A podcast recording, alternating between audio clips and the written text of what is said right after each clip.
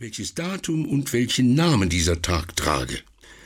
Er kaufte also eine Zeitung und sah, dass es ein Donnerstag war, und erinnerte sich plötzlich, dass er an einem Donnerstag geboren worden war. Und ohne nach dem Datum zu sehen, beschloss er, diesen Donnerstag gerade für seinen Geburtstag zu halten.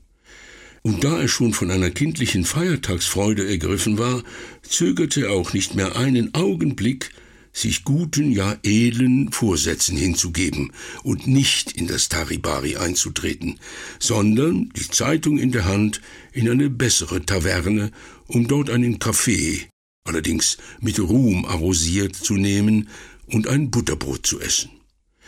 Er ging also, selbstbewusst, trotz seiner zerlumpten Kleidung, in ein bürgerliches Bistro, setzte sich an einen Tisch, er, der seit so langer Zeit nur an der Theke zu stehen gewohnt war, das heißt, an ihr zu lehnen.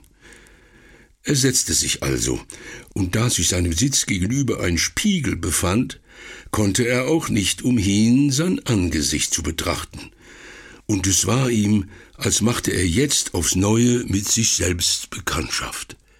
Da erschrak er allerdings. Er wusste auch zugleich, weshalb er sich in den letzten Jahren vor Spiegeln so gefürchtet hatte.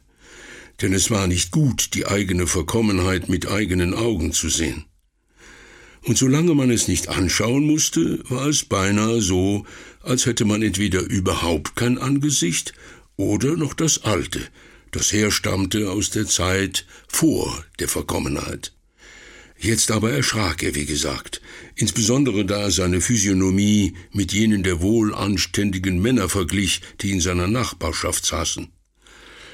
Vor acht Tagen hatte er sich rasieren lassen, schlecht und recht, wie es eben ging, von einem seiner Schicksalsgenossen, die hie und da bereit waren, einen Bruder zu rasieren, gegen ein geringes Entgelt. Jetzt aber galt es, da man beschlossen hatte, ein neues Leben zu beginnen, sich wirklich, sich endgültig rasieren zu lassen. Er beschloss, in einen richtigen Friseurladen zu gehen, bevor er noch etwas bestellte. Gedacht getan, und er ging in einen Friseurladen.